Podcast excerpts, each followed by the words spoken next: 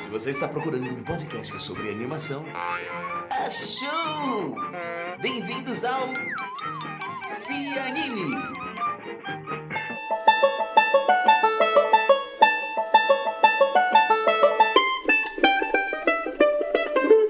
Se você gosta de animação tanto quanto Shrek ama a Fiona, É só pra você, senhora Shrek? Que tal um cubo de açúcar pro seu alazão? Burro, o que você tá fazendo aqui? encontrou o seu podcast. Este é o Se Anime, o podcast sobre a animação do Cosmo Nerd. Eu sou Vinícius Augusto Bozo, roteirista, produtor e um apaixonado pela arte da animação. E aqui você encontra conteúdo espetacular sobre animação, análises, críticas e entrevistas. Hoje recebo uma convidada super especial. Ela é formada em design e trabalha como border. Ela faz storyboard. A gente vai falar um pouco sobre essa função e sobre a importância dela nas animações. E trabalhou para várias séries brasileiras como Irmão de Jorel, Osvaldo, As Aventuras de Tito e Muda, Super Drag, Giga Blaster. Enfim, o currículo dela é enorme, gigantesco, a gente vai falar um pouco sobre isso. E além disso, ela também escreveu o livro Trajetória do Cinema de Animação no Brasil, que foi lançado é, no ano que o Brasil completou os 100 anos da animação, né, da animação brasileira. Então a gente vai falar sobre muito assunto legal e é com muita honra que a gente recebe Tchê Marchetti. Se liga aí e ouve o episódio de hoje que tá demais.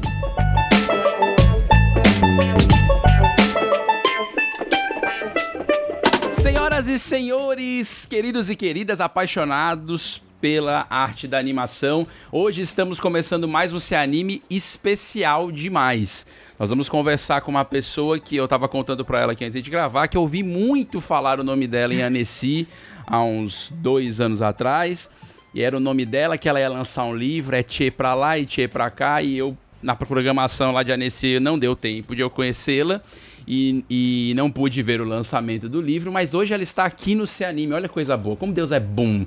Ela está aqui conosco. Recebo Tchê Marchetti, que é formada em design, mas trabalha com storyboard, animatic e é autora do livro Trajetória do Cinema de Animação no Brasil, que dá um, que remonta um pouco da história do cinema do Brasil. A gente vai falar um pouco sobre a história da animação brasileira aqui e também um pouco sobre o trabalho de storyboard, que é essa, essa função e esse trabalho tão importante na, na estrutura da, de uma série ou de um filme de animação. Tchê, seja muito, muito, muito bem-vinda. Ah, muito obrigada. Eu que agradeço estar aqui fazendo parte desse podcast, que eu acho incrível. Na verdade, eu adoro participar de podcast, então essa foi uma conversa muito legal. Eu vou começar pelo ponto onde eu começo com todos. Então, nosso ponto de partida, nosso pontapé é o mesmo. Eu quero saber quando e onde que o bichinho da animação picou a Tchê. Quando foi que você falou, eita, contaminou, no bom sentido, sem trocadilhos é, pandêmicos. Quando foi que a animação encontrou a tua história? Nossa, eu acho que a animação me encontrou, é, nossa, desde que, acho que desde quando eu comecei a assistir TV, assim, eu tenho até muito fresca essa memória da minha mãe, eu, quando eu era pequena, eu assistia muito desenho animado na TV, e eu era viciada em televisão, então minha mãe, ela sempre reclamava comigo, falava, ah, vai brincar na rua, não sei o quê, vai fazer outras coisas, né? E ela ficava preocupada com isso, né? De eu ficar bitolada na TV. E aí eu amava, assim, eu punha fita da Disney pra, pra, pra correr, desenho animado na TV Cartoon, Nick, tudo. E eu desenhava também junto, né? O que eu gostava de assistir. E aí foi assim que, eu, que, que a animação me picou, só que eu não sabia que eu podia, isso podia ser um, um trabalho, né? Que eu, eu não sabia, sei lá, eu achava que era mágica, assim, até, até eu assisti um, acho que foi James Baxter, né? No Spirit, ele- nos créditos, no final do, do DVD, tem ele desenhando um cavalo. E aí foi aí que eu me toquei que tinha uma indústria disso. Só que como eu consumia muita. é, aqui no Brasil, né? Até um certo tempo, só tinham animações de, de fora, né? Dos Estados Unidos. E era muito, era muitos Estados Unidos né, que ficavam importando para cá eu achava que lá que era o foco de animação, assim, eu achava que era naquele país que existia isso. Foi assim que eu, que eu iniciei, sabe? E aí você fez faculdade depois de começar a trabalhar com isso? Onde entrou primeiro? Primeiro o mercado de trabalho e depois a formação ou não? Não, entrou primeiro a formação e, e, e como eu falei, né, tipo, achava que, sei lá, eu venho de uma família que me incentiva muito, mas tradicional, né, então ela, eu, eu- meio que eu não tinha isso na cabeça que eu podia trabalhar com arte. E na minha, na minha escola também, na escola que eu fiz, eles não incentivavam esse lado artístico, sabe? Então eu pensava, ah, não vou fazer algo relacionado à arte porque isso não vai dar dinheiro. Então Sim. eu fiquei buscando alguma coisa que eu pudesse trabalhar é, e levar como hobby, né? Tipo arte, assim, desenho, pintura, porque minha mãe me incentivava muito, minha família inteira, né? Me incentivava muito, tipo, mais como um hobby. Então cheguei quando era a fazer quando era adolescente aula de pintura em tela, óleo em tela, enfim, tudo. E aí, enfim, fui crescendo e tal, e aí eu já estava decidida que eu queria fazer arquitetura. Só que, graças a Deus, de última hora, minha, uma tia minha chegou e falou: Ah, tem desenho industrial, por que você não tenta? Porque é, é algo um pouco mais voltado para arte. E eu não entendi muito bem, aí fui atrás, pesquisei e vi que tinha. É, que na época, né, agora mudou tudo, é só design, né, mas desenho industrial. Mas, uhum. mas quando eu apliquei em 2011, o nome ainda era desenho industrial. E aí ele era separado em, pelo menos Mackenzie era assim, era separado em, em duas matérias, né, que era gráfico e produto. E aí eu entrei no design, né? Eu falei, ah, melhor isso que eu quero, uma coisa com mídia, e, enfim. E aí comecei a fazer e eu optei pro, pro, pro gráfico, né? Que a gente podia escolher se podia para produto ou não. E eu odiei produto, nossa, muito, era muito técnico, e aí eu me toquei que eu ia odiar muito a arquitetura também. e eu dei graças a Deus que eu não fui. Então, tipo, minha trajetória foi um, não foi tão consciente, foi um pouco a vida me guiando, assim, também, meio intuitivo. E aí, numa, na metade do curso de design, design sim. tinha uma aula de animação na, na grade. Era bem simplesinha, assim. Era, na verdade, era uma aula que o professor introduziu pra gente a, a animação, a história da animação em geral. E, e a gente tinha que fazer uma vinheta. Só que nesse, esse professor foi muito legal, que ele só não introduziu a animação no geral, como ele introduziu a animação do Brasil, bem, bem, bem pouquinho assim, mas introduziu. E eu lembro que ele, ele mostrou curtas brasileiros. Na época, ele tinha mostrado do Ale Abreu, que era Espantalho, e o do Marcos Magalhães, Miau. Uhum. E eu fiquei chocada com isso. Eu falei, meu Deus, tem animação no Brasil sendo feita. E eu lembro que eu fui atrás do meu professor, que já era uma, era uma, era uma coisa que eu já tinha em mente. Eu falei, ah, eu descobri o mundo da animação quando eu era pequena, e quando eu entrei em design eu também sabia já que como funcionava, que tinha estúdios grandes e tal nos Estados Unidos. E eu já tinha decidido que eu ia me formar aqui no Brasil e ia para fora é, tentar um curso, depois de formada, em animação e já tinha visto algumas escolas nos Estados Unidos e tal. E aí aconteceu isso no, no, na faculdade e eu fui atrás desse meu professor, comecei a perguntar um monte de coisa e, e perguntei para ele: ah, tem algum livro de, que fale sobre animação no Brasil, né? E tal. Ele, ele disse que não conhecia na época, e aí eu fui pesquisar. E eu fui pesquisar, achei um é, que dava uma breve história, assim, bem por cima. Eu nem lembro o nome do eu lembro o nome do, do autor, que era Alberto Lucena Júnior. Era tipo, mas era um livro técnico de animação. Ele dá uma introdução geral, uma introdução no Brasil, mas era era falando sobre como animar, né? Tipo, as, uhum. a, os princípios. E aí eu comecei a ficar louco com isso, comecei a pesquisar, e aí eu descobri o livro do Antônio Moreno, que chama Experiência Brasileira no Cinema de Animação, e que é um livro muito bom, que foi o livro que me introduziu nesse meio, né? Então, só que ele é um livro mais acadêmico, ele tem, ele não tem muita, ele tem figuras, mas o foco dele não é figuras, e ele fala sobre a história no geral, assim, ele não foca em processos criativos. E eu tava atrás de coisas para eu, pra eu ver, eu queria ver como que eram feitas as animações aqui, né, no Brasil, porque meu Deus, tem, tem tanto, né, tem tanta coisa sendo feita e, e cadê esse material? E, e aí, então, nessa época que eu decidi iniciar uma pesquisa na faculdade, fazer iniciação científica. Só que não deu muito certo, porque o professor que eu, que eu tinha pego ali não, não, não, não podia, na verdade, nem ser meu orientador. E aí ele não levou adiante, eu fiquei meio perdida, fui atrás, não consegui direito, e aí eu só desisti de fazer. Isso foi no final de lá, lá em 2012, 2013. Aí deixei engavetado isso, e aí chegou em 2014 eu tinha que me formar, né? Eu ia me formar. E aí eu tinha que ter um projeto de TCC. E aí eu pensei, ah, eu vou fazer esse livro. e foi assim que eu iniciei a, a, essa jornada na animação, né?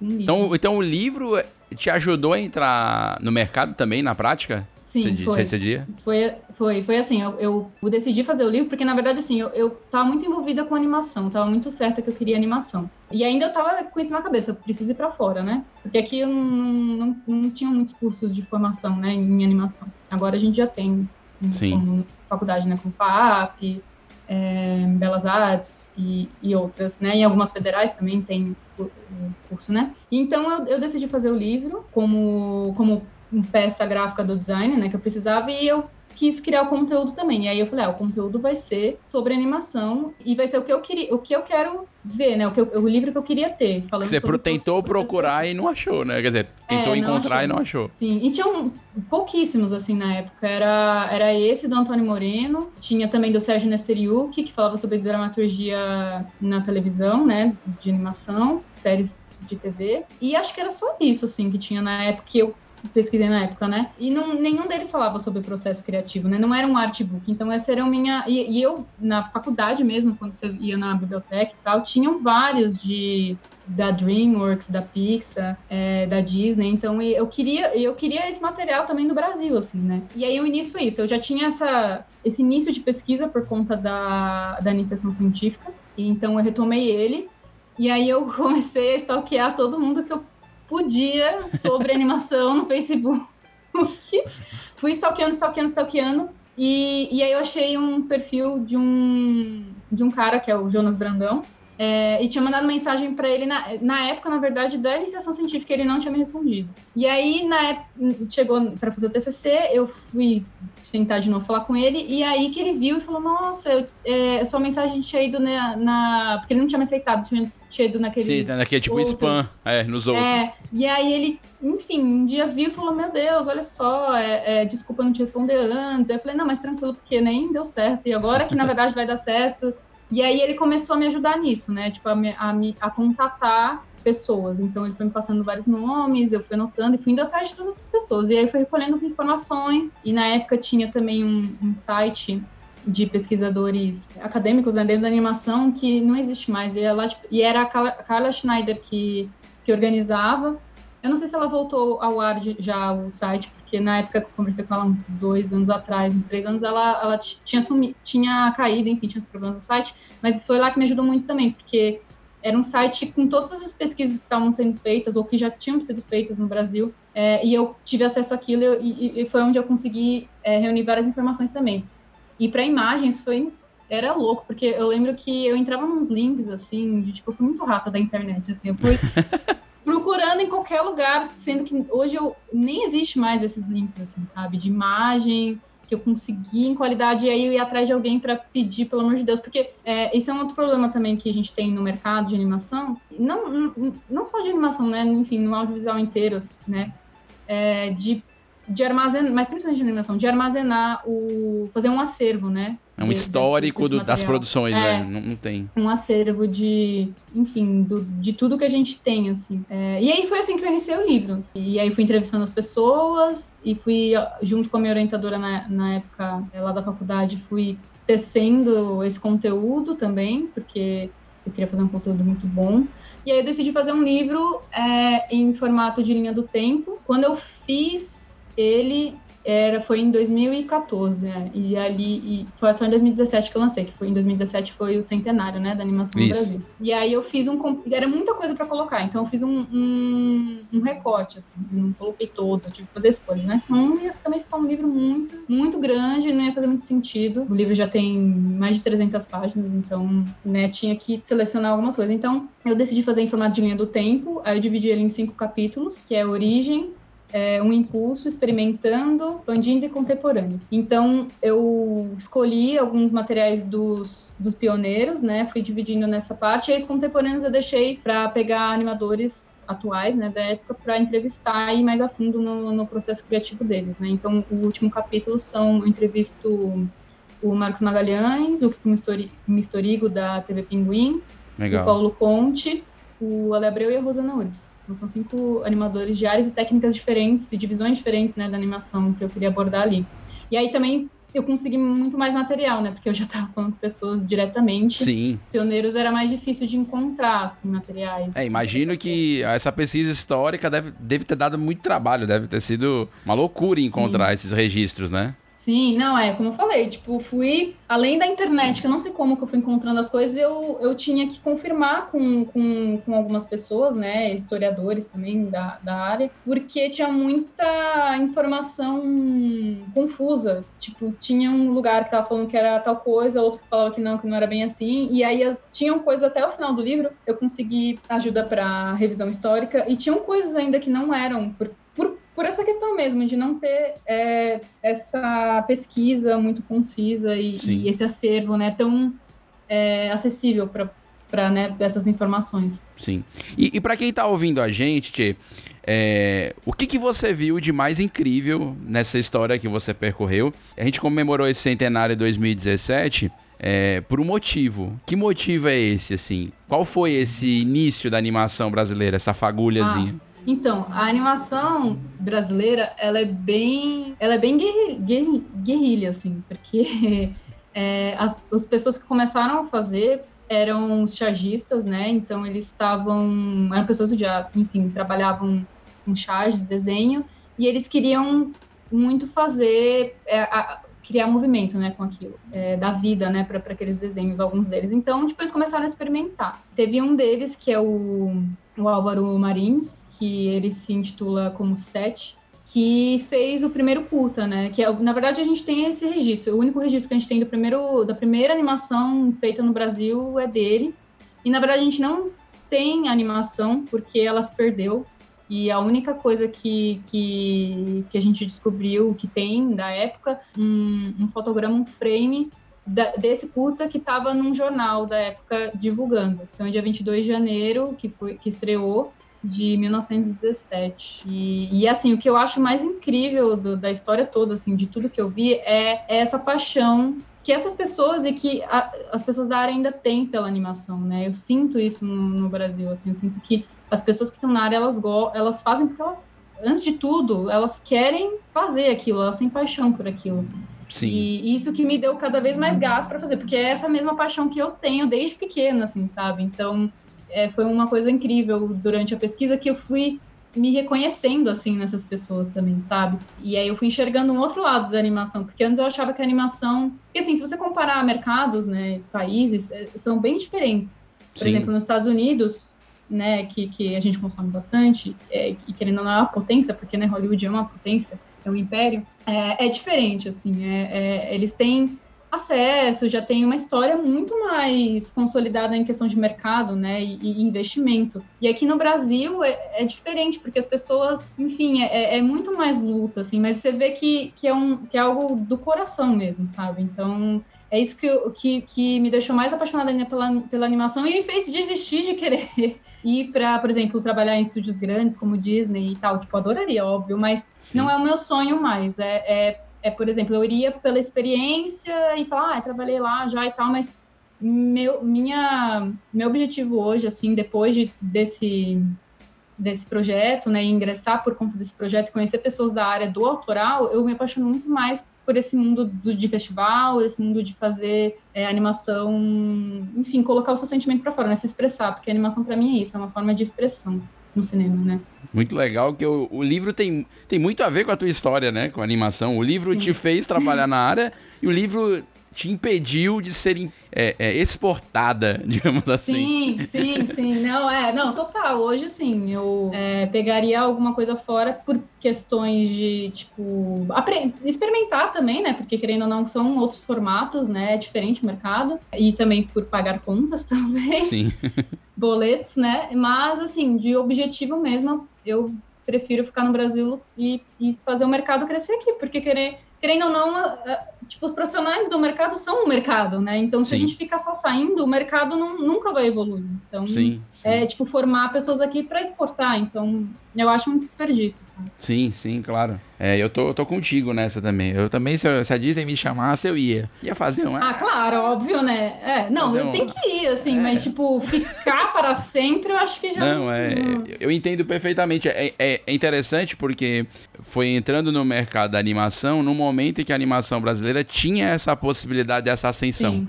A gente, pô, Sim. até nem vamos falar de presente hoje, porque tem que nos chatear momentaneamente. No final a gente vai falar um pouquinho de presente, mas ué, esse momento que você tava aí iniciando o livro e é, com o Jonas na Split, todo esse movimento Uhum. aí, é um momento de subida, digamos, ou de uma nova subida da animação brasileira, Sim. que proporciona a gente pensar em ficar e dar força, né? É, até então o pessoal ia pra fora mesmo, assim, né? Ainda vai, Sim. ainda há uma, uma evasão. O Rafael, o- do- de, que dirigiu o Lino, ele até comentou isso no episódio aqui com a gente, que ele teve uma equipe gigante fazendo o Lino. mas não conseguiu segurar todo mundo. Muita gente foi muito bem informada na, na PEA, que foi fazer um longa, e conseguiu vagas fora, e ele falou, acho massa o cara ir pra fora. Eu Acho Sim, excelente. claro. Eu queria poder segurar o pessoal um pouquinho mais. Sim. E, e é, é, um, é um desafio. Gente, pra você que tá ouvindo esse episódio do Se Anime, a, a Tchê só trabalhou Ai, no Irmão do Jorel, no Osvaldo, nas Aventuras de Titi Muda, Super Drag, Gigabaster, Icubit Zip. Icubite Zip, né? Eu assisti, eu não tinha Não, é assistido. Icubit esse- Zip É Ibit, mesmo né? Icubit É. Zip. Eu assisti hoje um episódio, eu não tinha assistido, eu tive curiosidade de atrás, achei muito massa. Achei É a pegada legal, né, do genial. Muito legal.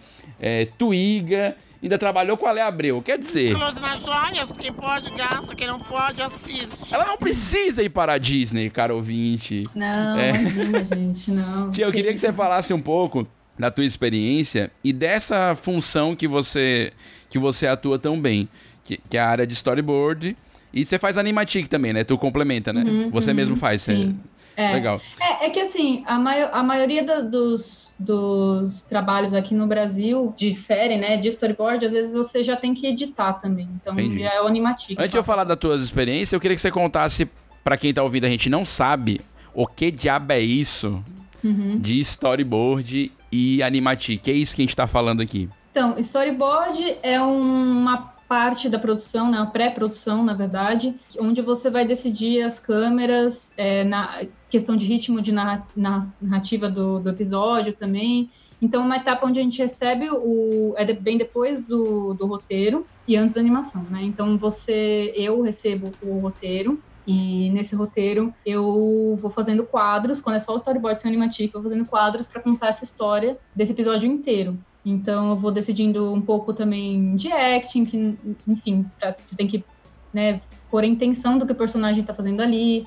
Mas o principal é a cinematografia. Você vai decidir a cinematografia. Então, como se, como se você fosse um, um segundo diretor ali, né? Porque o storyboard ele tá sempre conversando direto com o diretor, né? O diretor, enfim, do, do, da série em geral, tá ali dando as coordenadas, mas o, o border é como se fosse também o diretor do episódio. Então, é isso. E o Animatic são esses quadros na edição. Esses quadros que você faz no border editados. Então, aí você coloca... já com a voz guia. original, né? A voz guia É. ou a voz original já, né?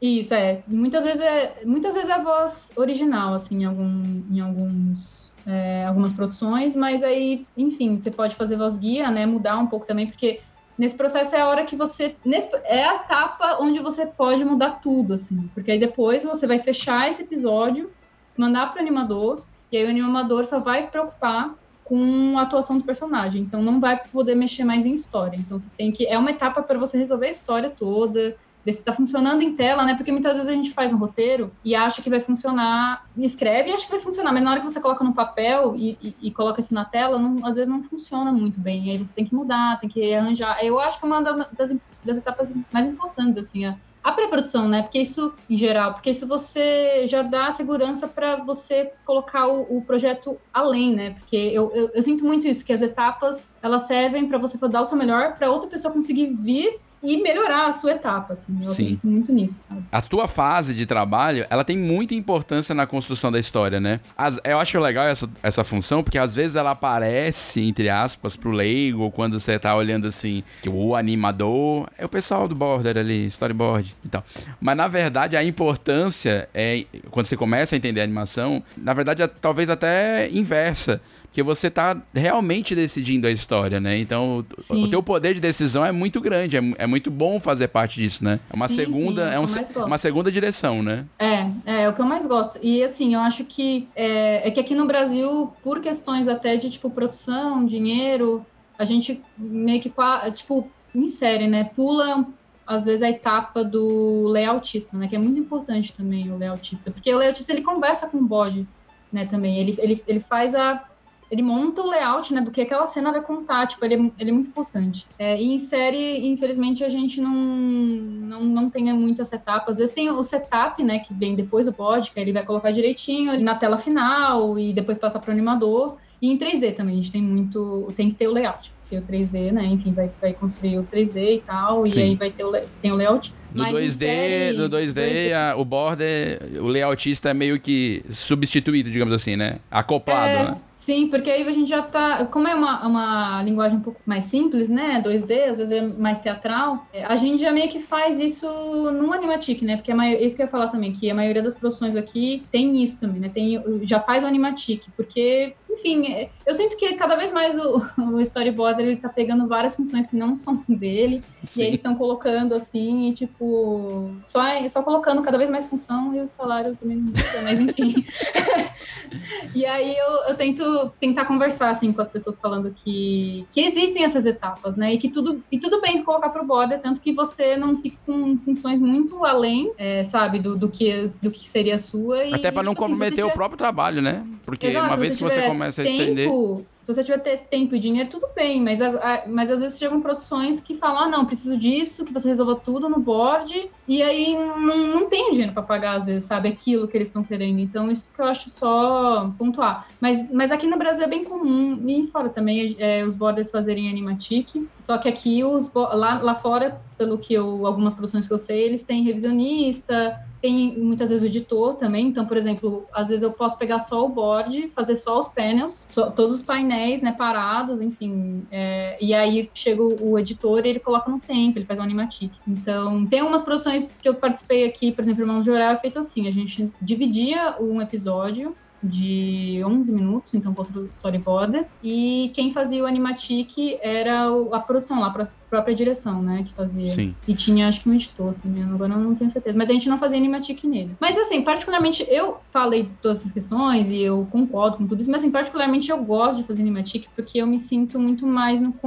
eu- sinto como se eu estivesse já no controle de deixar fechadinha a história. Sim. Porque muitas vezes no board você vai fazendo os desenhos e, e você não tem a noção dos painels ali, não tem a edição, e às vezes você acaba fazendo até mais desenho para suprir algumas coisas, sendo que não vai ser usado. Então é um Sim. trabalho às vezes a mais, sabe? É, porque Na entra o edição- fator tempo, né? A edição vai te dar o fator Sim, tempo. Você vai realmente exato. entender se o tempo da, da, daquela animação, não só do episódio todo, mas o tempo da própria cena, Sim. tá funcionando, né? Sim. É, não, e até o episódio todo, porque assim, eu iniciei na área por influência do meu parceiro, né, o Guto Bicalho. Ele também é da área da animação e tal, e ele é border também. E aí, quando eu comecei na, na área, eu não sabia o que eu queria fazer, assim, eu só queria fazer, entrar pra área de animação. E aí, como eu já desenhava, eu falava, ah, quero fazer, sei lá, quero, quero ir pra arte, né, fazer prop, fazer personagem. E nem era o que eu, nem é o que eu gosto, na verdade. E, e só que assim, eu queria, e porque era a única coisa que eu sabia fazer. Só que aí comecei a ter mais tempo com ele e tal, e aí ele começou a me mostrar esse mundo do bode, e eu amei, assim, eu falei, nossa, nem, nem sabia direito o que, que era, assim, a fundo mesmo, trabalhar. Então, conviver com ele foi, foi me mostrando, e aí eu fui aprendendo com ele. E ele tinha um workflow que eu implementei pra mim também, e aí depois dei umas modificadas, mas que ele também já trabalhava com animatic, que era assim, ele pegava episódio, colocava, to, fazia todo episódio no papel mesmo, um thumbnail, assim, bem solto, bem toscão, só pra entender aquele geralzão. E aí depois disso ele pegava e ia pro Storyboard Pro, né? Porque pra fazer animatic a gente usa o, o- esse software que é de específico de Storyboard, né? Da Tumbum, que o Storyboard Pro. E ele passava todos esses painels pro Storyboard Pro e já ia colocando no tempo. Então, ele já tinha uma noção ali de quanto tempo, se, se ia passar ou não esse episódio. E aí, depois disso, ele, ele já passava fazendo um rafzão de tudo, já com algumas poses, mas bem rápido, nada de, de finalizar a pose. E aí, a gente já, já tem fechado esse formato, assim, de, ah, vai ter que aumentar, é, porque muitas vezes o roteiro vem, não, não tá suprindo o tempo certo que tem pra, pra série, né? Então, você tem que, às vezes, é, aumentar alguma cena ou outra. E aí essa parte é gostosa, né? Que às vezes ou você corta, que eu gosto também de cortar, de cortar coisa. Que é o que mais. Não, não em série. Em série é, é diferente, porque às vezes vem muito fechadinho já, né? Porque a galera Sim. já sabe como, como, como é. É, tem uma sete de complicadinho. contagem, de palavras, de tempo, acaba vindo mais perto. É, então, é, mas, mas eu acho que, tipo, é, é pela página também, assim, que dá pra entender mais ou menos se vai passar do tempo ou não. Geralmente sempre passa um pouco e aí dá pra umas cortadas, mas, mas assim, eu nunca fiz é, grandes mudanças, assim, num board pra série, né? Agora, pra longa-metragem é diferente. Aí é o que eu gosto mais, fazer longa. E, e aí na série, eu, eu tava falando desse meu processo, né? No meu processo, é- ele, a gente faz tudo isso e aí a gente vê o que, que funciona ou não. E aí a gente manda para nesses meios tempos, né, a gente fica conversando com o diretor, mandando, vendo se tá bom. Isso desde as thumbs.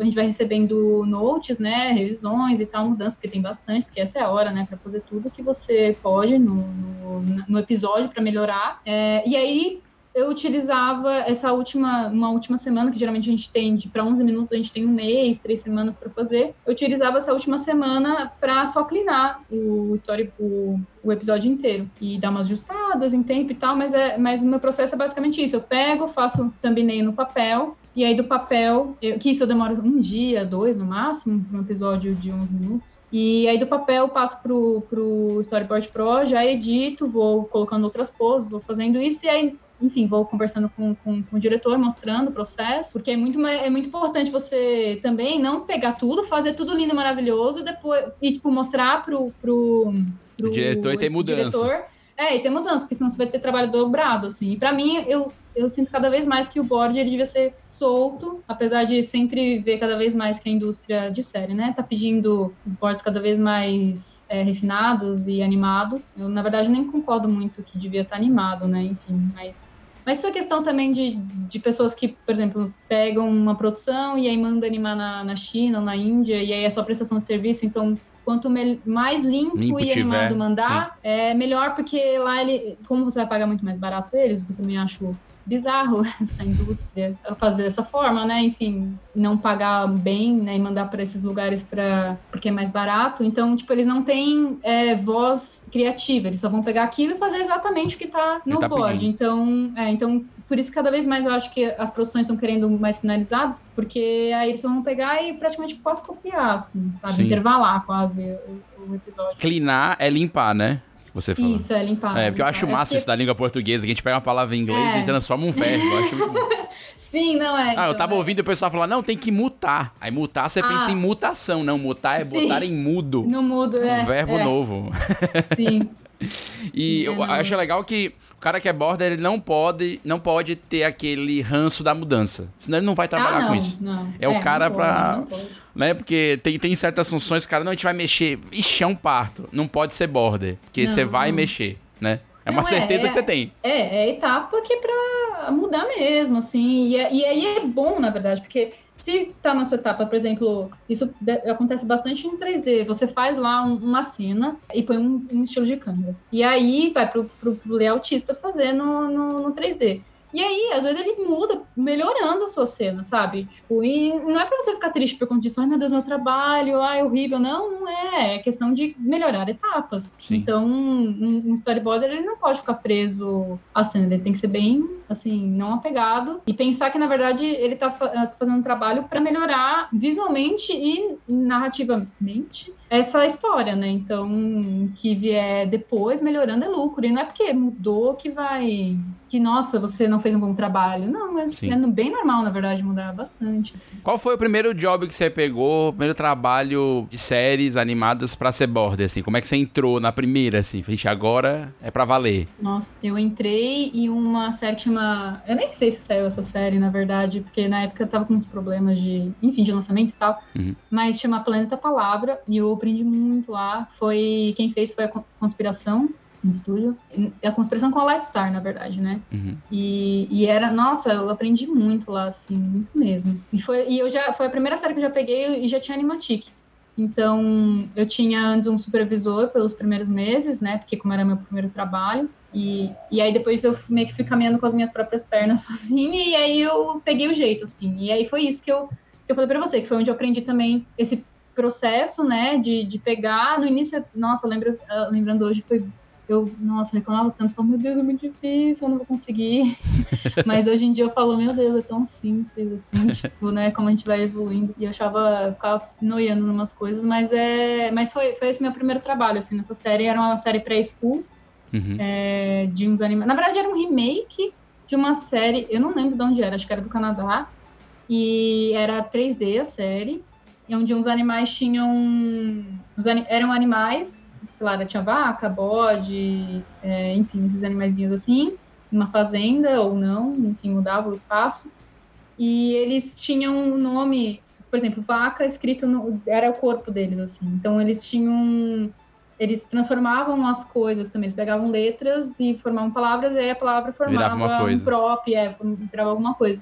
Legal. E foi bem legal, porque, na verdade, eu comecei numa série que era muito limitada, tinha, acho que, pra série inteira, uns sete cenários só, e não podia criar novos cenários. Então, é, eu gosto de desafios assim, e eu aprendi isso com o Guto, porque é onde você consegue ter mais... Quando, quanto menos você tem, você consegue ser mais criativo.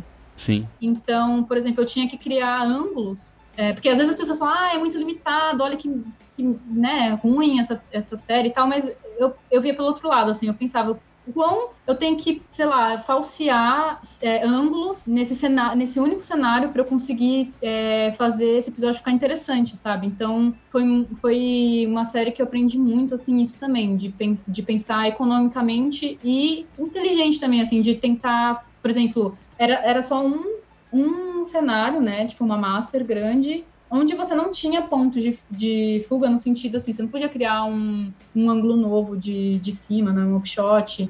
Então, eu ficava vendo que lado que eu podia pegar é, do cenário, assim, para falsear, virar a câmera, virar o cenário, recortar, é, sem modificar ele, mas assim, Uhum. né? Inclinar ele e virar para sei lá, falsear um upshot do personagem, sabe? Sei lá, foi uma escola, assim, pra mim, esse primeiro, eu sou bem grata a, com todo mundo que eu trabalhei, assim. E depois você rodou nas principais animações brasileiras, pelo menos aquelas que têm chamado mais atenção. Irmão do Joré é um negócio fora de série. O Oswaldo é muito importante também pra animação brasileira. E, com- e como A é que foi fazer parte disso, assim, desse- dessa, dessa turma, né? Não é pra comer o bolo, é pra ficar olhando. Olha como é bonito. Aham. Então, como, como você falou antes, assim, eu, eu cheguei num momento muito bom da animação, né? Quando eu tava fazendo o livro, realmente tava com um boom, assim, a gente já tinha, enfim, Menino Mundo ganhado, era o nosso segundo prêmio, né, de, de Annecy, que primeiro foi do Luiz Bolognese com História de Amor e Fúria, e depois no ano seguinte foi Menino Mundo, do Ale Abreu, e ainda teve o Rosana Urbis depois, logo em seguida também, com curta guida. Já tava mexendo, assim, eu cheguei num momento muito bom, assim, com as séries também estourando, Irmão de Jorel já, já aí, né, porque é, é a animação mais conhecida na- da América Latina, tipo, que teve mais alcance, né, então Sim. é, é muito legal, é, é bem legal trabalhar numa série onde é reconhecida, porque às vezes eu falava, ah, eu trabalho nessa série aqui, ninguém conhece e tal, e, e, enfim, fica, ah, que que é isso? E aí quando comecei a trabalhar no Jorel e falava que trabalhava no Irmão Jorel, era, era muito gratificante, assim, porque as pessoas sabiam o que era e ficavam, tipo, interessadas, né? Sim. E espero que isso aconteça cada vez mais com outras séries também, né? Porque eu acho que o Irmão de Jorel foi importante para abrir essas portas. E, enfim, cheguei e era, um- era, um, e é um, era um momento, além de ser muito bom para a indústria, era um momento onde, assim, não é um... O storyboard não é uma área onde tem muito profissional. Eu meio que fui pegando, rapando tudo, assim. Eu acabava um... um- e eu cheguei num momento que, assim, o Guto já trabalhava com storyboard já há uns dois ou, ou um ano, assim, uns três anos já, assim, de frila, né? Porque antes ele trabalhou num, num estúdio como editor, animador e depois board. E ele já trabalhava nessa área e ele falava, ah, ó, agora que você vai começar a trabalhar assim, você tem que é, separar uma grana, porque às vezes entre um trabalho e outro até fechar, até você mudar, né, de projeto, porque assim, a gente é contratado por projeto. Sim. Então, e agora também tem a questão que às vezes a gente é contratado por episódio. Então, às vezes você pega cinco episódios e não vai ficar no projeto inteiro, né? Enfim, de um ano, dois anos. É, então, você sempre tem que ter uma reserva, frila, né? Tem, sempre, tem, tem sempre que ter uma reserva de dinheiro, porque às vezes demora uns três meses a quatro para você migrar de um projeto para outro. Porque tem essa questão também, né? Como são editais, às vezes a grana atrasa, nunca é imediato, assim. Só que, assim, quando eu cheguei, eu já tava com medo, porque eu peguei esse meu primeiro, que eu fiquei um ano, realmente é muito difícil você conseguir um, um projeto onde você assina um contrato durante um ano para fazer, para participar de uma série. Hoje em dia, nunca mais, nunca mais eu peguei é, outro trabalho com essa duração de tempo, que eu adoraria, aliás, mas não existiu, assim. E aí, eu peguei esse, aí no final eu já tava desesperada, então eu sabia que eu ia ter mais dois episódios, já saí falando, meu Deus, olha aqui, eu tenho esse, é, eu, eu trabalho com bode, e aí eu fui mandando meu portfólio e tudo, e eu fui conseguir no as aventuras, as aventuras de, de Tito e Muda, né? E aí depois desse já tinha também portfólio falando, não, eu trabalhei, que era que é da Glass, Glass e Copa são juntos, né? Eu já, enfim, fui emendando assim, porque as pessoas se conhecem, né, na área. E aí Sim. quando você já começa trabalhando em um, as pessoas vão te indicando para outros e tal. E aí foi assim que eu fiz. E aí, tudo que o Guto tinha falado pra mim que, ai, ó, você vai ver, você vai, às vezes você vai terminar, vai dar um tempo de três meses. Não aconteceu. Eu emendei isso, tipo, durante, eu acho que. é, O Guto, o Guto tentou te, te prever um cenário ruim e não aconteceu. Sim, sim, não aconteceu. Eu fui pegando um atrás do outro, assim, tipo, mesmo. Eu não fiquei parada nem um mês. Vocês trabalham em Assim, projetos juntos às vezes ou não? Então, a gente já trabalhou em projetos juntos, só que a gente tá não querendo mais fazer isso, porque as pessoas estavam. Como ele já era muito mais experiente que eu na área, né, na animação, e, e querendo ou não, ele me apresentou esse mundo e tal, e ele é mais experiente. Às vezes a gente trabalhava junto num projeto e as pessoas me tratavam. Assim, a gente trabalhava no mesmo nível, só dividia o episódio, por exemplo, Sim. não gerar dividir episódio com ele, ou trabalhava na mesma série, mas não pegando episódio juntos, mas as pessoas me tratavam como se eu fosse, tipo, a secretária dele, ou, tipo, queriam resolver alguma coisa comigo e iam falar com ele, ou quando iam chamar a gente para um projeto, falavam com ele, em vez de chamar nós dois. Então, eu decidi separar isso, porque Entendi. tava fazendo mal Mais, pra gente. mais porque as pessoas não estão preparadas, né, pra isso. Porque Não, não tão. não faz o menor Não, assim, sentido. Até no livro, quando eu levei o livro pra Nessi, ele. Eu fiz o livro sozinha, assim. Tipo, eu pesquisei, editei, escrevi e diagramei. Fiz todo o, design gráfico também do livro, tudo. E aí, chegou a hora da impressão. Imprimi sozinha também com o meu dinheiro. Na verdade, com, com o dinheiro dos meus pais que me ajudaram na época, né? Também um pouco. E aí, eu já trabalhava também, então teve meu dinheiro também.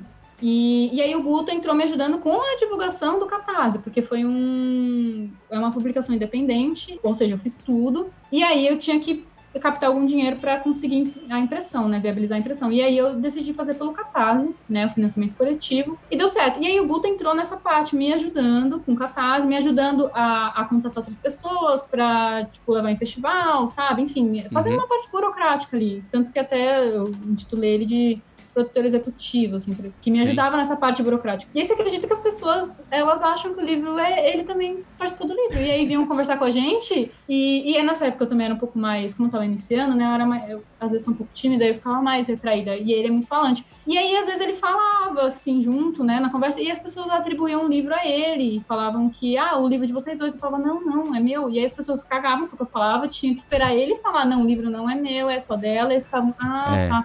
Muito bizarro. E, enfim. E, e- e mais bizarro ainda porque o nome do. Tá o meu nome no livro, eu que tô falando no vídeo do Catarse, que eu fiz, eu que tô fazendo as coisas, as pessoas aí mesmo assim É. atribuem a ele. Então, no board começou a acontecer isso também. E aí eu falei, ah, não, não vamos trabalhar mais junto. E, e aí a gente não trabalha mais junto. Assim, Mas é, foi, foi uma projeto. estratégia que vocês, vocês usaram Uhum. bem, ao meu ver, na situação do cenário que nós temos, né? Sim, Infelizmente, no mundo, no mundo ideal, isso não era pra acontecer, né? é, exatamente. No exatamente. mundo ideal não era. Ti- É, eu queria te falar, é, falar um pouco com você sobre cinema, né? Porque você falou um pouco do teu início na faculdade, você falando dos primeiros filmes que você viu, e aí você viu o filme do Ale Abreu, e lá na frente você vai trabalhar com o Ale Abreu. Como foi isso na tua cabeça, assim? Você, eita, o cara que eu vi lá atrás agora tá aqui comigo. Como é que foi isso? Nossa, É, isso é engraçado. Porque na época do, do livro, né, eu fui entrevistar ele, então eu fiquei próxima dele, né, assim, tipo, amiga e tal. E, e aí ele tinha, na época, tipo, me mostrado algumas coisas, esse novo filme que ele tava fazendo, né, enfim, o menino não tava correndo é, festivais, né, e, e na época que eu, eu comecei a pensar em fazer o livro, né, e, tipo, na verdade a pesquisa ia atrás, que eu descobri animação brasileira, era, era na mesma que ele tava finalizando o Menino Mundo, né? Que eu lembro desse meu professor virando e falando, ah, o cara, um animador lá que eu mostrei o culto, o Lebrou, ele tá fazendo um filme maravilhoso, agora, não sei o quê, tá finalizando. E eu, ah, legal. Tipo, nem, nem tinha ideia da- na época, assim. E aí foi isso, tipo, né? Porque nesse, mei nesse meio a gente é muito pequeno, assim, da animação. Então todo mundo é muito amigo mesmo, assim, né? Tipo, se conhece e tal. E aí foi isso, eu fui, enfim, crescendo, fazendo board, né, para séries e tal. E aí veio essa oportunidade, né, esse, esse chamado aí de eu participar do, do longa e foi o primeiro longa que eu participei, é até hoje o primeiro longa, na verdade, que eu participei.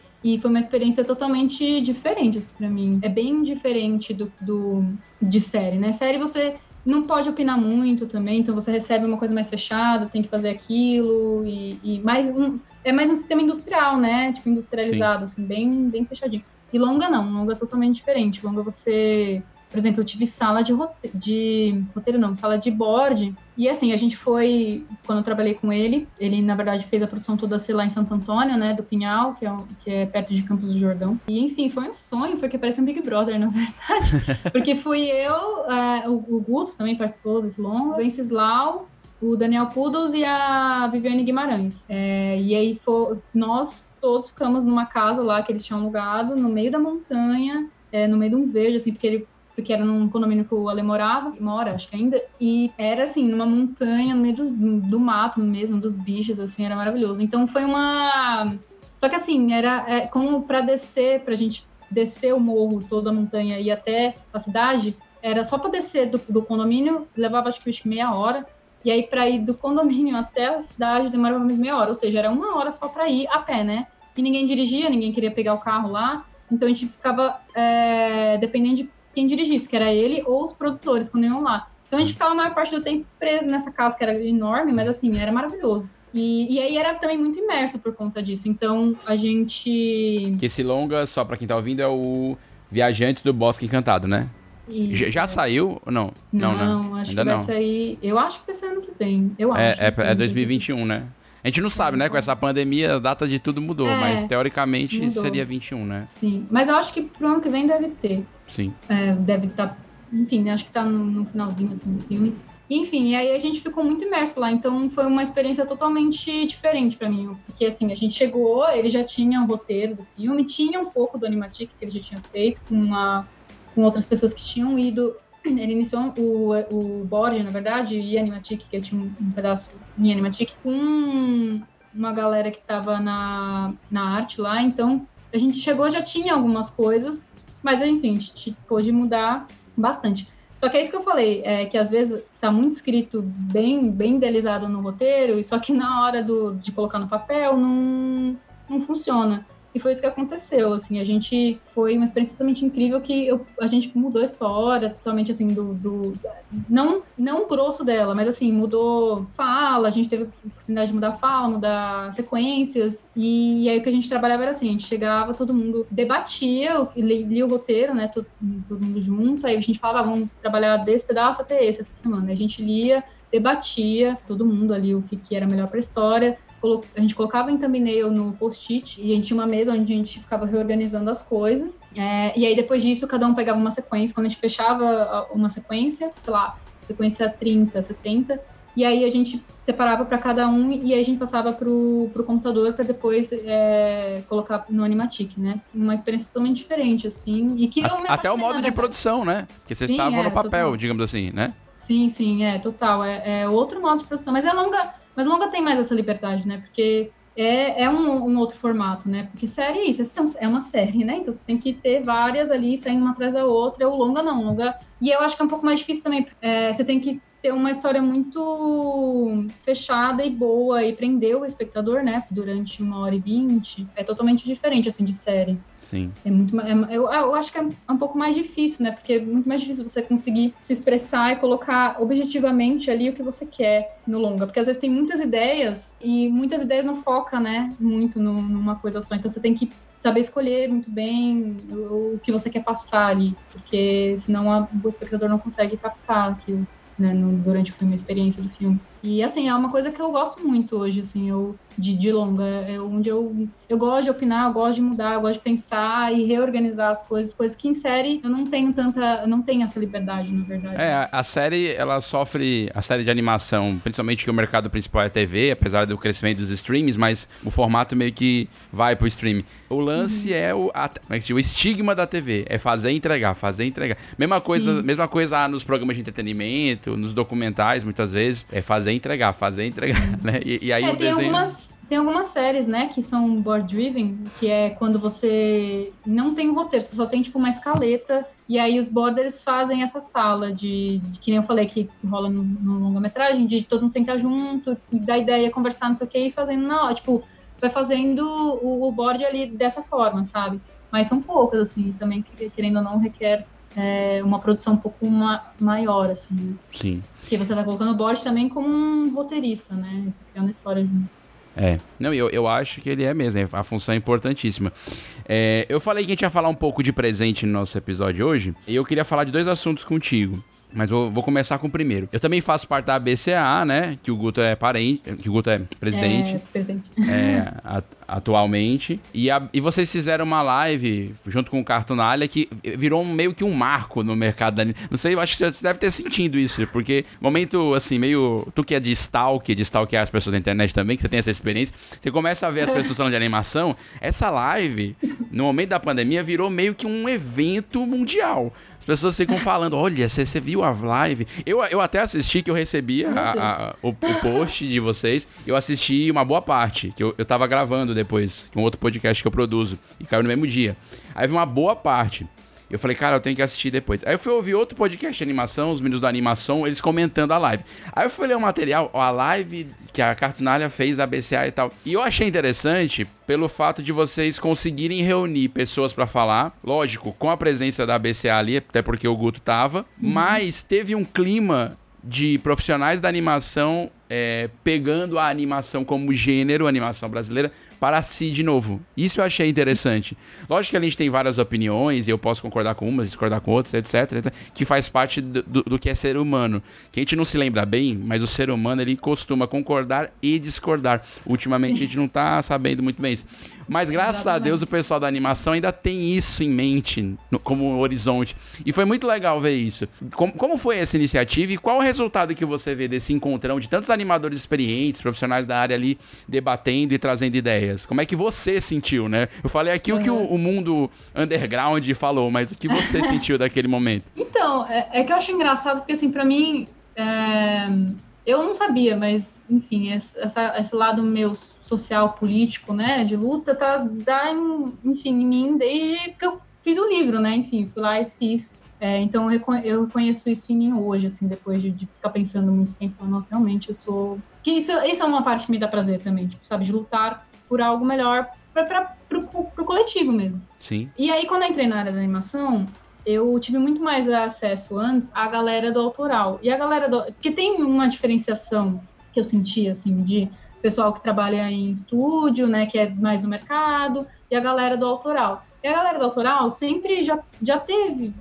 já, já tava nessa conversa há muito tempo, sempre esteve nessa conversa, na verdade, por conta de editais, né? E que assim, a, a animação, eu não sei se todo mundo sabe, mas a animação no Brasil, ela só acontece por conta das, das leis de incentivo. E as séries só conseguiram chegar onde chegaram por conta da, da, da lei de incentivo de cotas na, nas teles, porque onde era uma lei que foi criada em 90, onde é, precisava ter Programação nacional, conteúdo nacional. É, no, no conteúdo nacional, o mínimo de conteúdo nacional nas tele, na televisão passando, né? E só por isso que, que o mercado cresce. Então, tipo assim, eu acho que às vezes as pessoas esquecem um pouco desse lado. Você fica às vezes muito no mercado, né? Achando que o dinheiro vem de, só de, sei lá, patrão e nananã, e esquece do, do Estado, do, da política, que, tipo, são política é, é é o estudo das do meio, né? Do coletivo, das pessoas. E Sim. o Estado, ele tá lá para prover o, as pessoas, né? Não, não é questão de governo no sentido de quem está governando agora. Tipo, o Estado, ele tem que existir, porque senão Sim. não existe sociedade. E aí, eu, enfim, eu sempre tive ligada muito nesse, nesse meio por conta do pessoal do autoral, que é o que eu me identifico mais, que eu tenho mais amizade, e aí eu já conheci a BCA por conta disso. Só que a BCA, ela teve um problema, ela foi fundada em 2003, e por pessoas da, do mercado que, que eram peões, né, que estavam fazendo ali todo mundo. Só que aí aconteceu um, um, um problema que as pessoas que, que faziam parte da diretoria começaram a virar os patrões, né, os donos de estúdio foram crescendo e tal, e aí começou a ficar muito desconexo essa, essa função de, ah, vamos fazer para a indústria, mas aí também tem o autoral, né, que, que precisa de digitais. Na verdade, todo mundo precisa de digitais, mas assim, Sim. ficou um pouco essa luta, né, de, de que para quem estamos lutando. E aí o pessoal da ABC na época da diretoria é, saiu, né, os produtores e fundaram a Abranima, né, que é a associação dos produtores do, do, do, do cinema de animação. E aí a BCA ficou meio largada, porque querendo ou não, a BCA não sei também se como você sabe, não sei se você sabe como funciona, mas ela é, ela funciona num esquema é, é,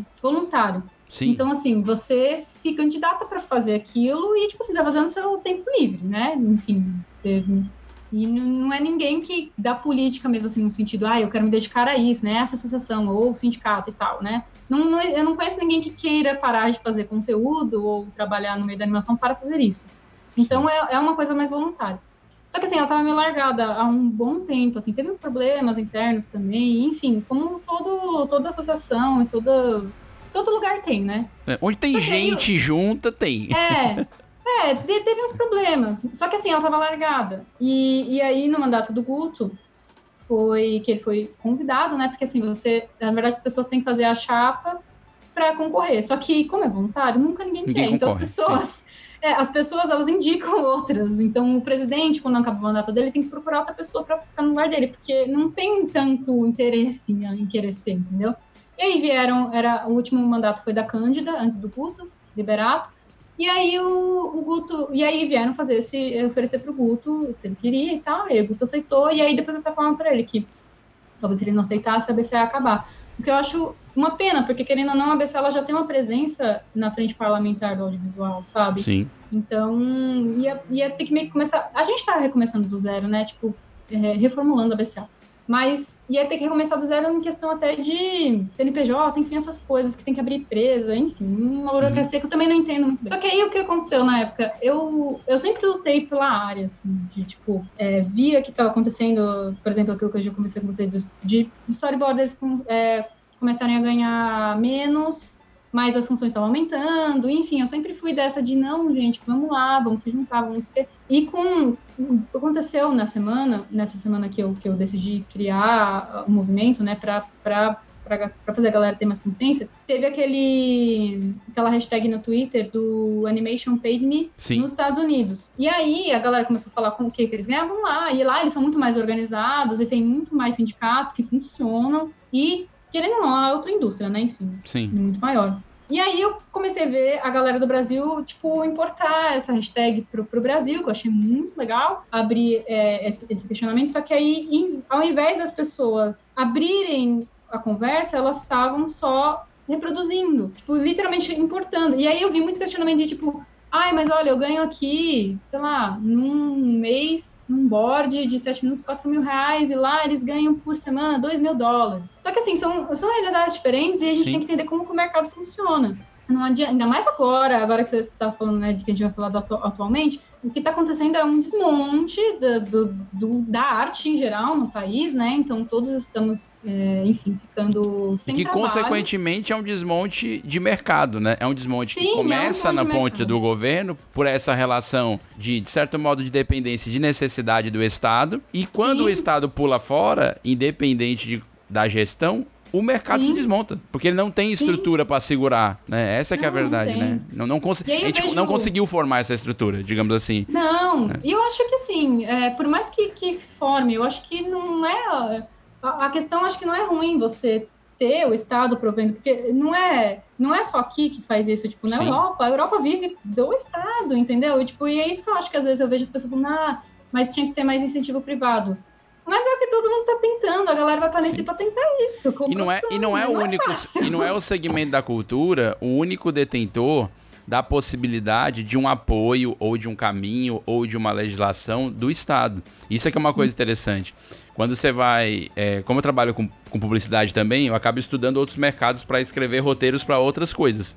E aí você vai descobrindo mundos que você não descobre porque tipo, eu já fiz roteiro para empresa de caixa de papelão. Eu nunca fabriquei papelão.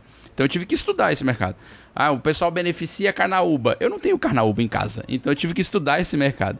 Então, é, todos esses mercados têm de alguma maneira é, algum incentivo do governo em algum momento. Pode ser no Sim. início da empresa, pode ser porque teve uma chuva enorme e acabou com a plantação. Existem vários mecanismos. O Estado tá para isso. Só que parece que a Sim. cultura é a única que bebe tem que acabar de beber do governo. É, Mas a questão não é é essa, né? não é de quem bebe ou de quem pega ou de quem recebe. É um mercado que precisa existir porque gera emprego. É, O primeiro Sim, item é esse, Exatamente. entendeu? Tipo, enfim, a gente estava partindo para um, pra um lugar onde a, o, audio, o FSA, né, que é o Fundo Setorial do Audiovisual, ele, tava, ele se retroalimentava. Então Sim. não era só. Essa era a melhor, de- era a melhor sacada do FSA, na verdade. Sim. Não, era não depender do governo, era o contrário. Era não depender É. do governo no sentido físico, da finança do Sim. governo. né? É, só que aí, enfim, né, os órgãos vão lá e, e Muda. travam um FSA e, e- e, enfim, né, porque querendo ou não é, é do Estado, mas, mas enfim, aí eu vi toda essa confusão acontecendo e, e aí eu fui ficando agoniada, porque eu falei, meu Deus, não é assim, gente, pelo amor de Deus, a conversa não é, não é essa, ainda mais agora. E na época tava rolando, ainda está rolando, o fechamento da, da Cinemateca, né, tipo, Sim. na verdade, largando ela, tipo, na dane essa Cinemateca, é, isso tudo acontecendo. E eu não tava, eu já estava vendo algumas lives, né, das, das pessoas do audiovisual se movimentando, mas eu não tava vendo isso com força na animação. E aí ver esse contraponto, eu falei, ah, não. E aí eu, eu enfim, eu, eu, eu quis abrir essa conversa. Então, é, o que eu percebi foi que as pessoas não entendiam, elas estavam trabalhando no mercado, mas elas não entendiam como funcionava. Uhum. Então, eu abri uma enquete no meu Instagram, não foram tantas pessoas que responderam assim, mas as que responderam, 60, eu fiz algumas perguntas lá, e 60% das pessoas é, que responderam lá as questões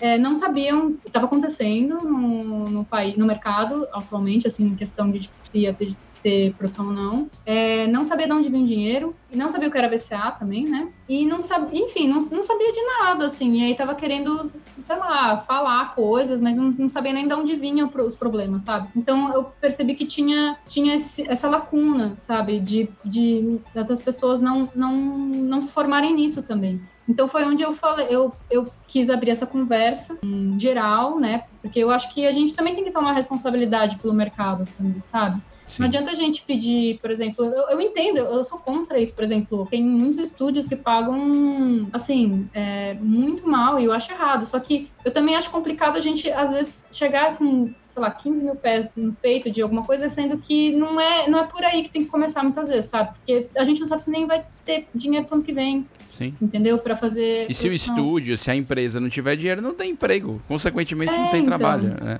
E aí eu achava que o buraco era, tipo assim, o buraco é mais embaixo e eu achava que a gente ia conversar sobre isso e educar nessas pessoas, ou e dar essa informação, acessar essa, essa informação. Então eu decidi fazer essa chamada aberta e aí eu, eu, eu achei também uma ótima oportunidade da gente, das pessoas entenderem o que é a BCA e da gente ocupar a BCA, porque assim, a BCA, na verdade, ela nunca foi de. É, quando ela se iniciou, nunca foi de tipo, ah, é o, é o, o presidente a chapa, a diretoria que resolve. Não, era, era o coletivo, sabe? É o coletivo, porque é uma Sim. associação e é uma associação voluntária. Então, as pessoas, sei lá, o Guto, quando ele vai falar com a SPCine, ele tá disponibilizando o tempo dele. Ele poderia estar fazendo outra... Exatamente. É, tipo, ele para e organiza o que ele tem, entendeu? Ele não tá ganhando pra isso. Sim. E aí eu acho que, tipo, se a gente tivesse mais força todo mundo junto, ser- é isso, se tivesse muito mais pessoas, a gente ter mais força.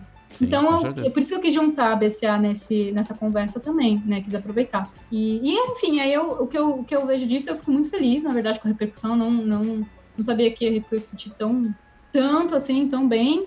É, na verdade, fico feliz porque, sei lá, acho que a gente tá caminhando, sabe? Acho que são, são passos de formiga, mas são, pelo menos a gente tá agindo, sabe? A gente não tá Sim. parado. E eu tava, ainda mais nessa pandemia, eu tava muito agoniada, porque não, não tem muito o que você fazer, e é isso, a gente já não tem nem ministério da cultura, a gente tá numa pasta no- da, da Secretaria de Turismo, sabe? É uma, É. é uma coisa muito doida, assim. Então, acho que a gente tem que tomar, às vezes, algum- algumas partes. Óbvio que a gente não vai mudar, não é do dia pra noite. Sim. E, assim, não é uma coisa que vai mudar o mundo ou tudo, assim, de uma hora pra outra. Mas, pelo menos, a gente vai estar lutando pra não perder o que já tem, Sim. sabe? E lutando pra não deixar isso acabar. Por exemplo, a, a Cinemateca. A Cinemateca é muito importante. É a nossa história, sabe? É o acervo inteiro ali do que... É isso que a gente começou falando, né? Que tem essa, essa carência de acervo e o único que a gente tem por água abaixo, porque dane-se, sabe? É a nossa história. E é isso, um povo que não sabe sua história, É. a gente vê o que acontece, né? Gente, enfim, estamos nessa merda por conta disso. A gente não sabemos lidar com muitas coisas da nossa história como Sim. país. Então, E eu acho que É o movimento da BCA, eu quando eu comecei a trabalhar com a animação, conheci a BCA, eu me filiei, me associei, sabendo da importância que é fazer parte coletivo. Quer dizer, eu tô aqui em Fortaleza, tô distante desse desse Uhum. Rio e São Paulo, que realmente tem uma profusão maior de trabalho, mas há um mercado aqui pujante, é, Ceará, Recife, bastante. sim, Recife é E, muito e forte, isso né? acontece e, e às vezes a gente não consegue se mobilizar e o pessoal aqui também não se conecta. Então, eu quando eu me associei, eu falei, cara, eu vou me associar, eu tô aqui contribuindo e eu tô sabendo que eu faço parte disso. Eu não consigo Uhum. contribuir tanto como eu gostaria, mas eu acho importante saber que existe, que tem e que é um Sim. lugar para principalmente promover a animação.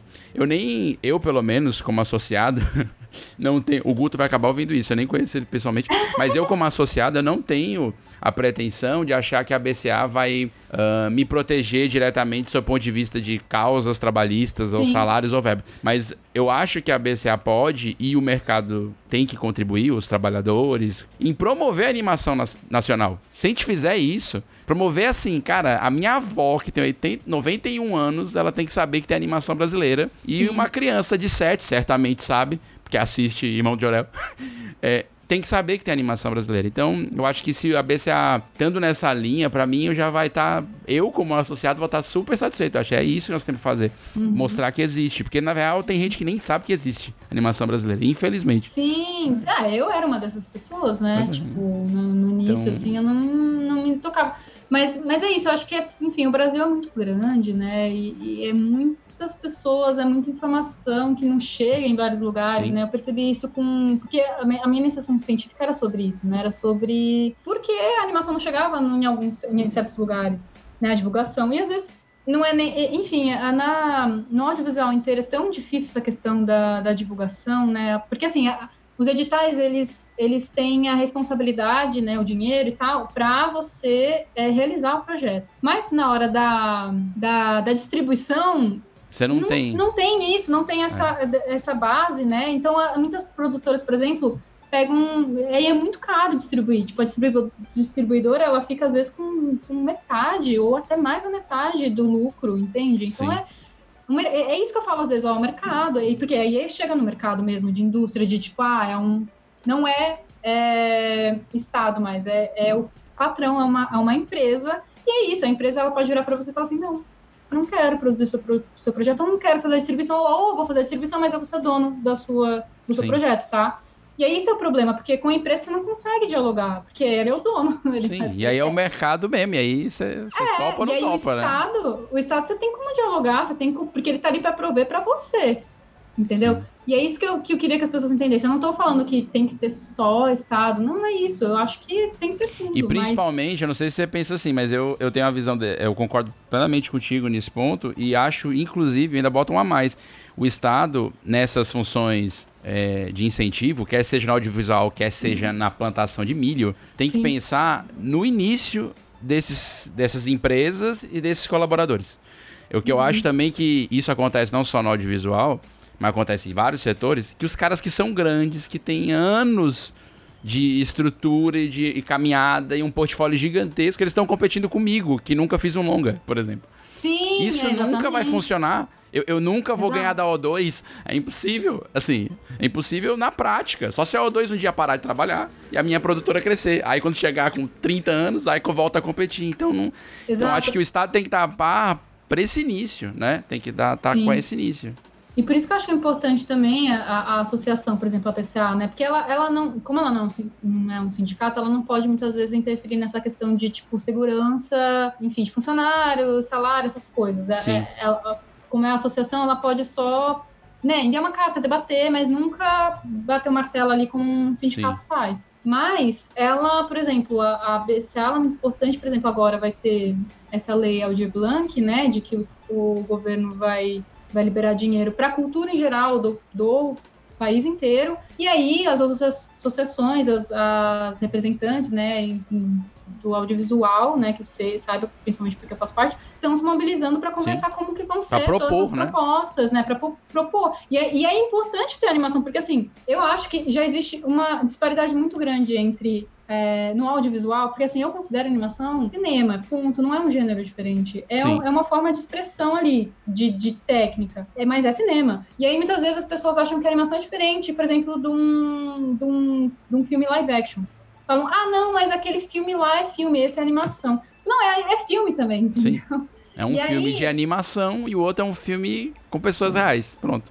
Sim, exato. E aí eu sinto que a, a gente está muito distante dessa conversa com, com o audiovisual em geral. Tipo, então, eles ficam, eh, muitas vezes, que já não é muito, mas ficam com a maior parte desse, desse bolo, né? De edital, bem para eles o, o que é necessário. E assim, a produção é muito diferente. Por exemplo, você fazer um filme live action em um ano, é, com uma certa grana, às vezes é ok, que para animação não é, entendeu? Tipo, é, tem toda uma questão. E aí tem esses problemas editais, às vezes, onde tem animação, às vezes não entra em ficção também, sabe? Então, e é, e, e, tipo, enfim, essas questões digitais de, ah, tem tanto dinheiro e aí o, o, o de imagem real vai receber é, vai ter que entregar para o edital, por exemplo, é o roteiro e, e o desenvolvimento visual, que o desenvolvimento visual de, um, de uma imagem real são referências. Sim. Mas para animação, já é, um, já é o trabalho em si, porque Sim. você vai ter que... Roteiro completo ou storyboard completo? O storyboard completo, ou o desenvolvimento de personagem e metade de um storyboard, mas isso já é a produção, entendeu? Sim. Então eu acho importante, porque a BCA ela faz essa frente, sabe? Ela, ela tá ali conversando Para esclarecer para o próprio mercado audiovisual, né? Exatamente. E, e aí a BCA foi muito importante. Ela conseguiu é, muitos editais importantes no, no, no, no, na, na história do Brasil, do BNDES, enfim, vários. Então, eu acho que, que é isso que é importante, sabe? E, é, e é, vai ser muito triste ela acabar. E aí eu acho, e aí que eu volto a falar, que eu acho que a gente tem que tomar essa responsabilidade. Essas pessoas Sim. novas agora que estão entrando, né? Tipo, eu, tem- temos que tomar o mercado como, como responsabilidade nossa também fazer a nossa parte, sabe? De eu entendo que não que tem gente que não quer se envolver com isso e não, não, não vai ter tempo e é tudo bem ok, mas tipo se informar e, e quem puder ajudar, estar lá, sabe? Que nem agora a gente está fazendo reuniões quinzenais e a gente dividiu grupos, por exemplo, de pessoas que vão ver essa questão da, da- do edital do- da lei Aldir Blanc, na verdade, já até fizeram uma, a proposta do edital e, e hoje o grupo conversou e apresentou para a SPCine. Legal. E aí tem outro grupo que está vendo acervo, pesquisa. Enfim, a gente está tentando se organizar, sabe? É, e é tudo mundo voluntário. E é isso que eu falei, gente, ó, vamos. Quem quer fazer parte, sabe? Porque não adianta você virar e falar, ah, não, ó, o que precisa me chama. Não, não, você É, tem não que é ir lá assim. e agir. Se chegar e falar assim, ó, se você falar, ah, eu não tenho nada para fazer, então tudo bem. Ou, ou se juntar um desses grupos. Ou chega e fala, ó, mas eu tive essa ideia, e se a gente fizer por esse caminho? Porque eu- eu- a gente também quer perder essa. é, que a gente quer que, que as pessoas entendam que não é uma figura só que vai resolver os problemas, que é esse problema que a gente tá vivendo hoje. Tipo, É. A história do tá Brasil lá- é uma única pessoa que vai salvar o país. E não é assim. Não, não, não, não é, deve ser o cara assim. que tá lá, as pessoas elegeram achando que ele era um, messi- messi- um messias que veio salvar. E, tipo, a- acham que ele é um rei, que ele pode, tipo, chegar e falar, ah, não, não vou decidir isso aqui, porque... Não, tem um parlamento, não é uma pessoa que decide, é um grupo. Isso é uma história repetitiva no Brasil, uma história recorrente, né? Não, Sim. não, é, não é de duas décadas, é maior ainda. é Não, é, desde o início, né? Enfim, tem vários problemas, mas, mas a gente tá aí pra tentar mudar isso, sabe? E eu acho que é, é uma educação e, e- e- informação, sabe? Que Sim. acontece. Então, a gente tá. Essa minha chamada pra, pra essa conversa e, consequentemente, enfiando a PCA no meio, era pra acontecer isso, sabe? Pra gente começar a se mexer e, e pôr as caras mesmo, tentar ver. Porque, assim, eu não, eu não sei. Eu já cheguei falando na conversa, eu não sei, gente, o que é pra fazer, eu não tenho solução.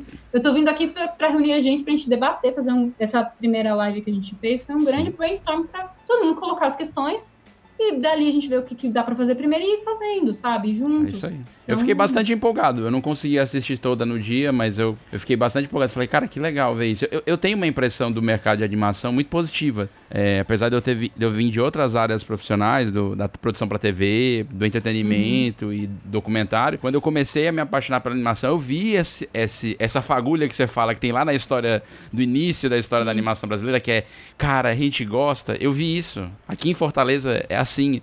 As pessoas são assim. Aí eu fui pra Nessi e vi a mesma coisa. E eu, eu lembro que eu falei isso até com o Zé Brandão, que eu não conhecia pessoalmente. Eu falei com ele na, no Anima Fórum de 2017. Falei, cara, eu tenho essa sensação. Ele falou, Vinícius, mas é assim mesmo. Eu também tenho essa Então, sensação. A gente não pode deixar morrer essa sensação, Sim, sabe? Porque, exatamente. enfim, no, do dia a dia vai morrendo, né? Porque querendo ou não, é Claro, trabalho também, claro. mas, mas não pode deixar, não. Também acho. Eu sou, eu sou desse.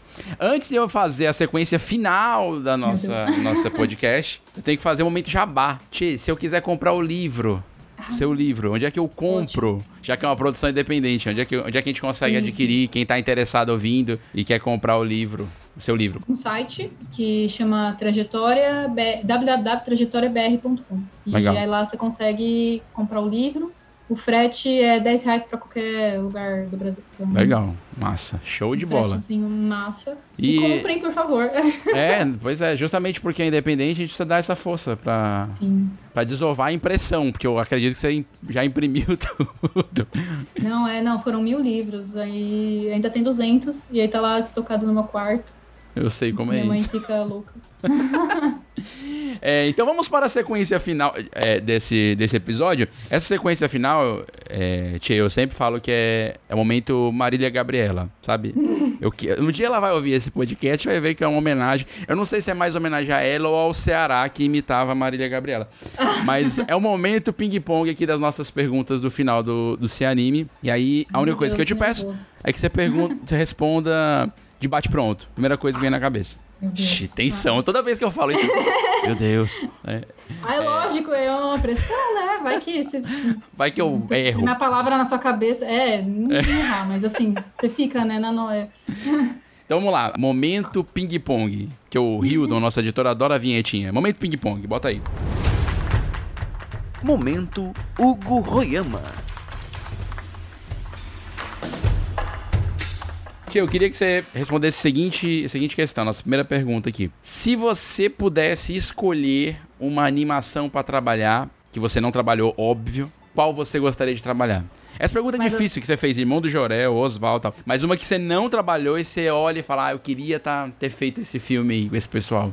Nem que fosse pra carregar umas caixas. Que filme Nossa, você calma. escolheria? Mas qualquer um, pode ser qualquer um, assim, Qualquer um. história. É, você queria ter feito parte da equipe. Você não fez, mas você queria ter, fe- ter feito. Eu queria ter feito parte de Guida, da Rosa Norves. Nossa, maravilhoso. Aliás, ela tá com, com, com um curta novo dela, Safo. Talvez eu consiga fazer uma participação, ela tinha falado, mas com essa pandemia agora ficou difícil.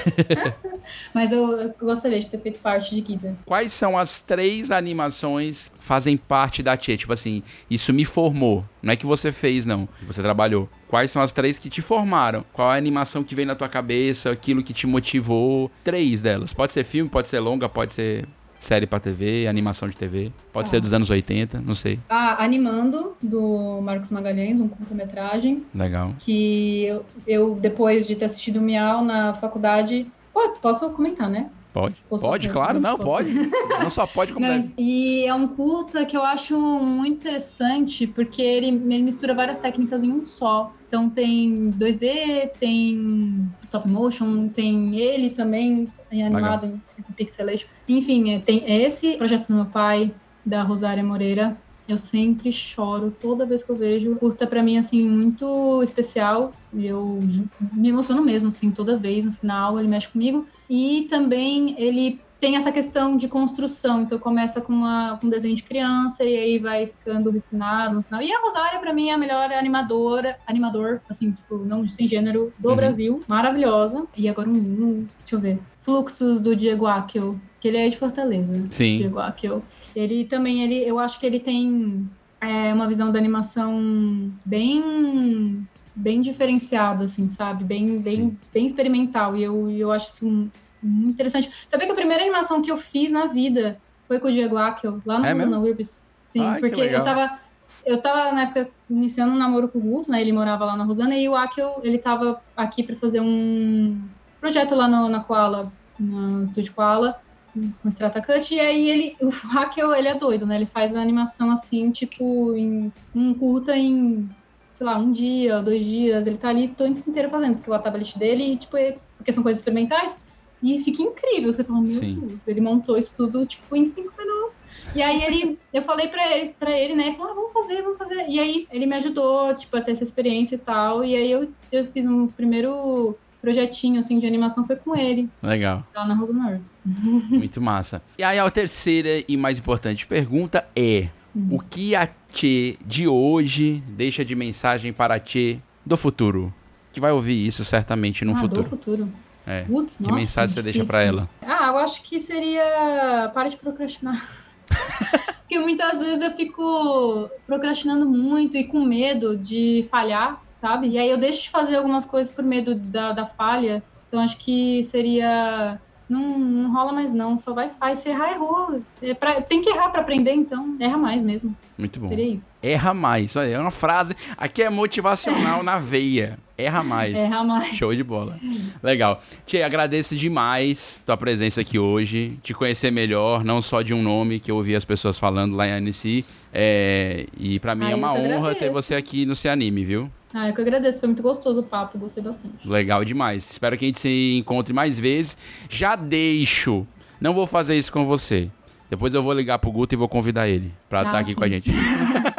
Porque eu acho importante a gente falar da BCA, dedicar um Sim. tempo aqui no Se Anime, um episódio, pra gente falar mais da associação Eu acho co- incrível. contribuir de certa maneira, né? E eu acho que é importante a gente dar esse apoio mesmo, enfim, e, e unir mais a galera. Eu fico enchendo. Eu sou, eu sou meio. Eu encho muito o saco da galera aqui. Eu trabalho muito, eu não tenho muito tempo de me dedicar a tantas coisas como eu gostaria, mas eu sempre fico cutucando. Cara, a gente tem que estar junto, a gente tem que falar com o povo, a gente tem que. Porque realmente. É, Eu entendo políticas, como você tá falando, é uma coisa coletiva e independe Uhum. de governos. Tem a ver com Estado e com grupos, dos mais diversos Sim. que tiverem, mas há É, e grupos e, são a- todos eles têm que, E são essas que pessoas falar. que vão votar pra, pra alguém representar lá, né? Sim. Então, é o coletivo. Então é sempre coletivo. Então, muito obrigado. Espero encontrar mais vezes. Já fica aqui um convite estendido para quando a gente fazer aqui. Eu quero fazer aqui um Se Anime debate, trazer pessoas Ah, de áreas legal. diferentes pra gente analisar um filme ou analisar alguma coisa que a gente assistiu pra gente debater. Então você já vai ficar. Já fica um convite aí é, Ah, prévio. Super, super já topo. Legal demais. Valeu. Obrigado e você que está nos ouvindo, até o próximo episódio do Se Anime, o podcast de animação do Cosmo Nerd. Até lá.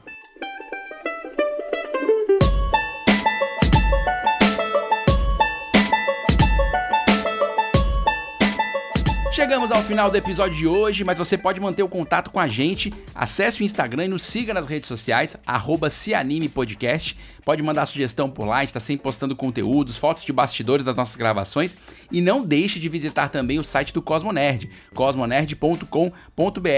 Lá você encontra todos os episódios deste podcast. Tem muito material legal, notícias, críticas de filmes, de séries. Tem uma coluna minha especialmente criada para falar sobre animação, a coluna Anima Land, você também pode acessar por lá. Enfim, é muito conteúdo, então não deixe de visitar. Nos encontramos no próximo episódio do Se Anime. Até lá!